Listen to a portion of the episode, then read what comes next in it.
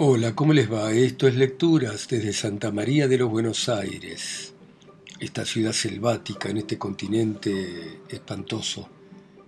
Y vamos a volver sobre este gran escritor rioplatense que fue Horacio Quiroga. Y este cuento, Los destiladores de naranja, que comienza de esta manera. El hombre apareció un mediodía sin que se sepa cómo ni por dónde fue visto en todos los boliches de Ibiraromí, bebiendo como no se había visto beber a nadie, si se exceptúan Rivet y Juan Brown. Vestía bombachas de soldado paraguayo, zapatillas sin medias y una boina blanca mugrienta terciada sobre el ojo. Fuera de beber, el hombre no hizo otra cosa que cantar alabanzas a su bastón, un nudoso palo sin cáscara, que ofrecía a todos los peones para que tratasen de romperlo. Uno tras otro los peones probaron sobre las baldosas de piedra el bastón milagroso que, en efecto, resistía a todos los golpes. Su dueño, recostado de espaldas al mostrador y cruzado de piernas, sonreía con satisfacción. Al día siguiente el hombre fue visto a la misma hora y en los mismos boliches, con su famoso bastón. Desapareció luego hasta que un mes más tarde se lo vio desde el bar avanzar al crepúsculo por entre las ruinas, en compañía del químico Rivet, pero esta vez supimos quién era. Hacia 1900, el gobierno del Paraguay contrató un buen número de sabios europeos, profesores de universidad, los menos, e industriales, los más. Para organizar sus hospitales, el Paraguay solicitó los servicios del doctor Els, joven y brillante biólogo sueco, que en aquel país nuevo halló ancho campo para sus grandes fuerzas de acción. En cinco años dotó a los hospitales y sus laboratorios de una organización que en veinte años no hubieran conseguido otros tantos profesionales. Luego, sus bríos se adormecieron. El ilustre sabio paga entonces al país tropical el tributo pesado que quema como en alcohol la actividad de tantos extranjeros y el derrumbe no se detiene ya. Durante 15 o 20 años nada se sabe de él, hasta que por fin se lo encuentra en Misiones, con su bombacha de soldado y su boina terciada, exhibiendo como única finalidad de su vida el hacer comprobar a todo el mundo la resistencia de su palo. Este es el hombre cuya presencia decidió al manco a realizar el sueño de sus últimos meses, la destilación alcohólica de naranjas. El manco, que ya hemos conocido con Ribete en otro relato, simultáneamente tenía en su cerebro tres proyectos para enriquecerse y uno o dos para divertirse. Jamás había poseído un centavo ni un bien particular, faltándole además un brazo que había perdido en Buenos Aires con una manivela de auto. Pero con su solo brazo dos mandiocas cocidas y el soldador bajo el muñón, se consideraba el hombre más feliz del mundo. ¿Qué me falta? solía decir con alegría agitando su solo brazo. En verdad su orgullo consistía en un conocimiento más o menos hondo de todas las artes y oficios, en su sobriedad ascética y en dos tomos de la enciclopedia. Fuera de esto, de su eterno optimismo y su soldador, poseía nada pero su pobre cabeza era en cambio una marmita hirviente de ilusiones, en que los inventos industriales bullían como a frenesí que las mandiocas de su olla. No alcanzándole su medio para aspirar a grandes cosas, siempre planeaba pequeñas industrias de consumo local o bien asombrosos dispositivos para remontar el agua por filtración desde el bañado de la horqueta hasta su casa. En el espacio de tres años, el banco había ensayado sucesivamente la fabricación de maíz quebrado, siempre escaso en la localidad, los mosaicos de bleque y arena ferruginosa, un turrón de miel de abejas y de maní, de resina de incienso por destilación seca, de cáscaras abrillantadas de apepú, cuyas muestras habían enloquecido de gula los mensús, turrones de tintura de lapacho precipitada por la potasa y de aceite esencial de naranja, industria en cuyo estudio lo hayamos absorbido cuando Elsa apareció en el horizonte. Es preciso observar que ninguna de las industrias anteriores había enriquecido a su inventor, por la sencilla razón de que nunca llegaron a instalarse en serio. ¿Qué me falta? repetía contento agitando el muñón. Doscientos pesos, pero ¿de dónde los voy a sacar? Cierto es que sus inventos no prosperaban por la falta de esos miserables pesos. Y bien se sabe que es más fácil encontrar en Ibiraromí un brazo de más que diez pesos prestados. Pero el hombre no perdía jamás su optimismo, y de sus contrastes brotaban más locas aún nuevas ilusiones para nuevas industrias. Sin embargo, la fábrica de esencia de naranja fue una realidad. Llegó a instalarse de un modo tan inesperado como la aparición de Els, sin que para ello se hubiera visto corretear al manco por los talleres yerbateros más de lo acostumbrado. El manco no tenía más material mecánico que cinco o seis herramientas esenciales fuera de su soldador. Las piezas todas de sus máquinas salían de la casa del uno, del galpón del otro, como las palas de su rueda Pelton, para cuya confección utilizó todos los cucharones viejos de la localidad. Tenía que trotar sin descanso tras un metro de caño o una chapa oxidada de zinc que él, con su solo brazo y ayudado del muñón, cortaba retorcía, torcía y soldaba con fe enérgica de optimista. Así sabemos que la bomba de su caldera provino del pistón de una vieja locomotora de juguete que el manco llegó a conquistar de su infantil dueño contándole cien veces cómo había perdido el brazo y que los platos del alambique, su alambique no tenía refrigerante vulgar de serpentín, sino de gran estilo, de platos, nacieron de las planchas de zinc puro con que un naturalista fabricaba tambores para guardar víboras. Pero lo más ingenioso de su nueva industria era la prensa para extraer el jugo de naranja. Constituía un barril perforado con clavos de tres pulgadas que giraba alrededor de un eje horizontal de madera. Dentro de ese erizo, las naranjas rodaban, tropezaban con los clavos y se deshacían brincando hasta que transformadas en una pulpa amarilla sobrenadada de aceite, iba a la caldera. El único brazo del manco valía en el tambor medio caballo de fuerza, aún a pleno sol de misiones, y bajo la gruesísima y negra camiseta de marinero que el manco no abandonaba ni en el verano. Pero como la ridícula bomba de juguete requería asistencia casi continua, el destilador solicitó la ayuda de un aficionado que desde los primeros días pasaba desde lejos las horas observando la fábrica semioculto tras un árbol. Se llamaba este aficionado Malaquías Rubidarte. Era un muchacho de 20 años brasilero y perfectamente negro, a quien suponíamos virgen, y lo era, y que habiendo ido una mañana a caballo a casarse a Corpus, regresó a los tres días de noche cerrada, borracho y con dos mujeres en ancas.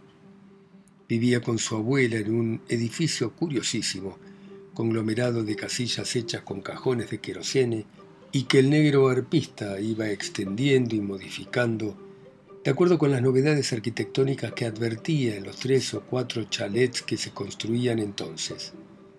Con cada novedad, Malaquías agregaba o alzaba un ala a su edificio en mucho menor escala, al punto que las galerías de su chalet de alto tenían 50 centímetros de luz, y por las puertas apenas podía entrar un perro pero el negro satisfacía así sus aspiraciones de artista sordo a las bromas de siempre.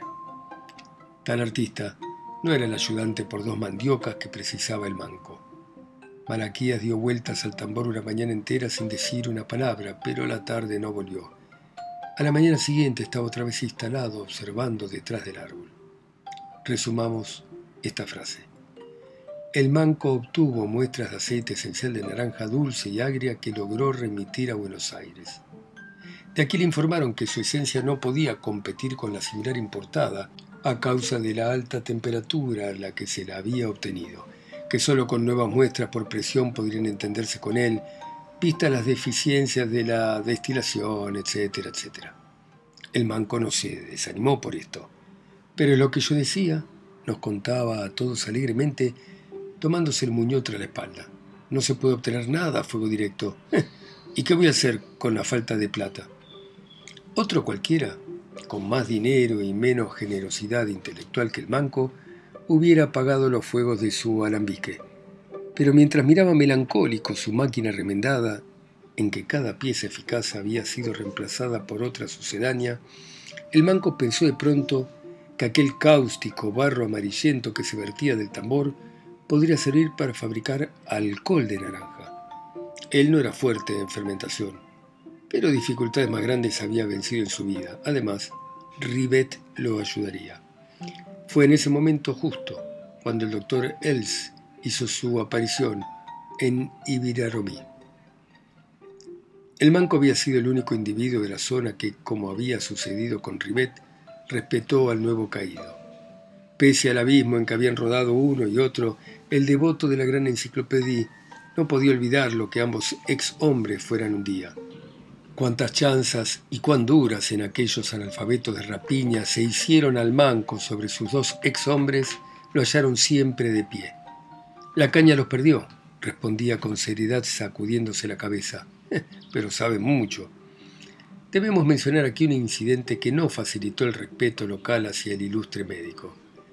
En los primeros días de su presencia en Ibiraromí, un botino había llegado hasta el mostrador del boliche a rogarle un remedio para su mujer que sufría de tal y cual cosa.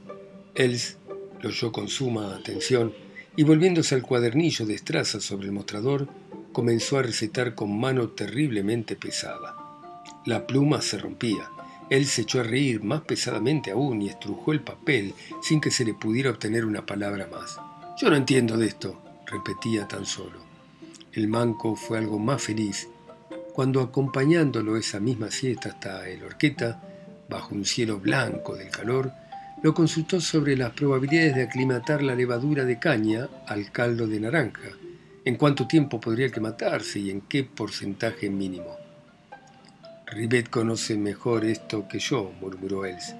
Con todo, insistió el manco, yo me acuerdo bien de que los sacaromices iniciales, y el buen manco se despachó a su gusto. Els, con la boina sobre la nariz para contrarrestar la reverberación, respondía en breves observaciones y como a disgusto. El manco dedujo de ellas que no debía perder el tiempo aclimatando levadura alguna de caña, porque no obtendría sino caña, ni al uno por mil. Que debía esterilizar el caldo, fofatearlo bien y ponerlo en movimiento con levadura de Borgoña pedida a Buenos Aires. La podía aclimatar si quería perder el tiempo, pero no era indispensable. El manco trotaba a su lado, ensanchándose el escote de la camiseta de entusiasmo y calor. Pero soy feliz, decía, no me falta ya nada. Pobre manco. Le faltaba precisamente lo indispensable para fermentar sus naranjas. Ocho o diez bordalezas vacías que en aquellos días de guerra valían más pesos que los que él podía ganar en seis meses de soldar día y noche. Sin embargo, comenzó a pasar días enteros de lluvia en los almacenes de los yerbales, transformando latas vacías de nafta en envases de grasa quemada o podrida para alimento de los peones, y a trotar por todos los boliches en procura de los barriles más viejos que para nada servían ya. Más tarde, Rivet y Els, tratándose de alcohol de 90 grados, lo ayudarían con toda seguridad. Rivet lo ayudó, en efecto, en la medida de sus fuerzas, porque el químico nunca había sabido clavar un clavo. El manco, solo, abrió, desarmó, rapó y quemó una tras otra las viejas bordalezas con medio dedo de pozo violeta de cada duela. Tarea ligera, sin embargo, en comparación con la de armar de nuevo las bordalezas y a la que el manco llegaba con su brazo y cuarto tras inacabables horas de sudor. Els ya había contribuido a la industria con cuanto se sabe hoy mismo sobre fermentos, pero cuando el manco le pidió que dirigiera el proceso fermentativo, el ex sabio se echó a reír levantándose. Eh, yo no entiendo nada de esto, dijo recogiendo su bastón bajo el brazo, y se fue a caminar por ahí más rubio, más satisfecho y más sucio que nunca. Tales paseos constituían la vida del médico. En todas las picadas se lo hallaba con sus zapatillas y medias y su continente eufórico fuera de beber en todos los boliches y todos los días de 11 a 16, no hacía nada más. Tampoco frecuentaba el bar, diferenciándose en esto de su colega Rivet, pero en cambio solía hallárselo a caballo a altas horas de la noche cogido de las orejas del animal al que llamaba su padre y su madre con gruesas risas. Así paseaba horas enteras al tranco, hasta que el jinete caía por fin a reír del todo. A pesar de esta vida ligera, algo había, sin embargo, capaz de arrancar al ex hombre de su limbo alcohólico, y esto lo supimos la vez que, con gran sorpresa de todos, él se mostró en el pueblo caminando rápidamente sin mirar a nadie. Esa tarde llegaba su hija, maestra de escuela en Santo Pipó, y que visitaba a su padre dos o tres veces en el año. Era una muchacha delgada y vestida de negro, de aspecto enfermizo y mirar hosco. Esta fue, por lo menos, la impresión nuestra cuando pasó por el pueblo con su padre en dirección a la horqueta. Pero según lo dedujimos de los informes del manco, aquella expresión de la maestrita era solo para nosotros, motivada por la degradación en que había caído su padre y a la que asistíamos día a día. Lo que después se supo confirmaba esta hipótesis. La chica era muy trigueña y en nada se parecía al médico escandinavo. Tal vez no fuera hija suya. Él, por lo menos, nunca lo creyó. Su modo de proceder con la criatura lo confirma, y solo Dios sabe cómo la maltratada y abandonada criatura pudo llegar a recibirse de maestra y a continuar queriendo a su padre. No pudiendo tenerlo al lado, ella se trasladaba a verlo donde quiera que él estuviese y el dinero que el doctor Els gastaba en bebida provenía del sueldo de la maestrita. El ex hombre conservaba, sin embargo, un último pudor. En presencia de su hija no bebía, y este sacrificio en aras de una chinita a quien no creía hija suya acusa más ocultos fermentos que las reacciones ultracientíficas del pobre manco. Durante cuatro días, en esta ocasión, no se vio al médico por ninguna parte. Pero aunque cuando apareció otra vez por los boliches estaba más borracho que nunca, se pudo apreciar en los remiendos de toda su ropa la obra de su hija. Desde entonces, cada vez que se veía a él fresco y serio, cruzando rápido en busca de harina y grasa, todos decíamos, en estos días debe de llegar su hija. Entre tanto, el manco continuaba soldando a horcajadas techos de lujo y en los días libres raspando y quemando duelas de barril. No fue solo esto. Habiendo ese año madurado muy pronto las naranjas por las fuertes heladas, el manco debió pensar en la temperatura de la bodega, a fin de que el frío nocturno, vivo aún en ese octubre, no trastornara la fermentación. Tuvo así que forrar por dentro su rancho con manojos de paja despeinada, de modo tal que aquello parecía un hirsuto y agresivo cepillo. Tuvo que instalar un aparato de calefacción, cuyo hogar constituía un tambor de acaroína y cuyos tubos de tacuara daban vueltas por entre las pajas de las paredes a modo de gruesa serpiente amarilla. Y tuvo que alquilar, con arpista y todo, a cuenta del alcohol venidero, el carrito de ruedas macizas del negro Malaquías, quien de este modo volvió a prestar servicios al manco, llevándole naranjas desde el monte con su mutismo habitual y el recuerdo melancólico de sus dos mujeres. Un hombre común se hubiera rendido a medio camino. El manco no perdió un instante su alegre y sudorosa fe. Pero no nos falta ya nada repetía haciendo bailar a la par del brazo entero su muñón optimista. Eh, vamos a hacer una fortuna con esto. Una vez aclimatada la levadura de Borgoña, el manco y Malaquía procedieron a llenar las cubas. El negro partía las naranjas de un tajo de machete y el manco las estrujaba entre sus dedos de hierro, todo con la misma velocidad y el mismo ritmo, como si mano y machete estuvieran unidos por la misma biela. Rivet a veces los ayudaba, bien que su trabajo consistiera en ir y venir febrilmente del colador de semillas a los barriles a fuer de director. En cuanto al médico, había contemplado con gran atención estas diversas operaciones con las manos hundidas en los bolsillos y el bastón bajo la axila. Y ante la invitación a que prestara su ayuda, se había echado a reír repitiendo como siempre, eh, yo no entiendo nada de estas cosas. Y fue a pasearse de un lado a otro frente al camino, deteniéndose en cada extremo a ver si venía un transeúnte. Bueno, muy bien. Seguiremos mañana a las 10 en punto, como siempre, hora argentina. Ustedes en sus países, ciudades, continentes, islas o pueblos, escuchando a Quiroga a través de mi voz acá sola y lejos, en Santa María de los Buenos Aires. Chao, hasta mañana.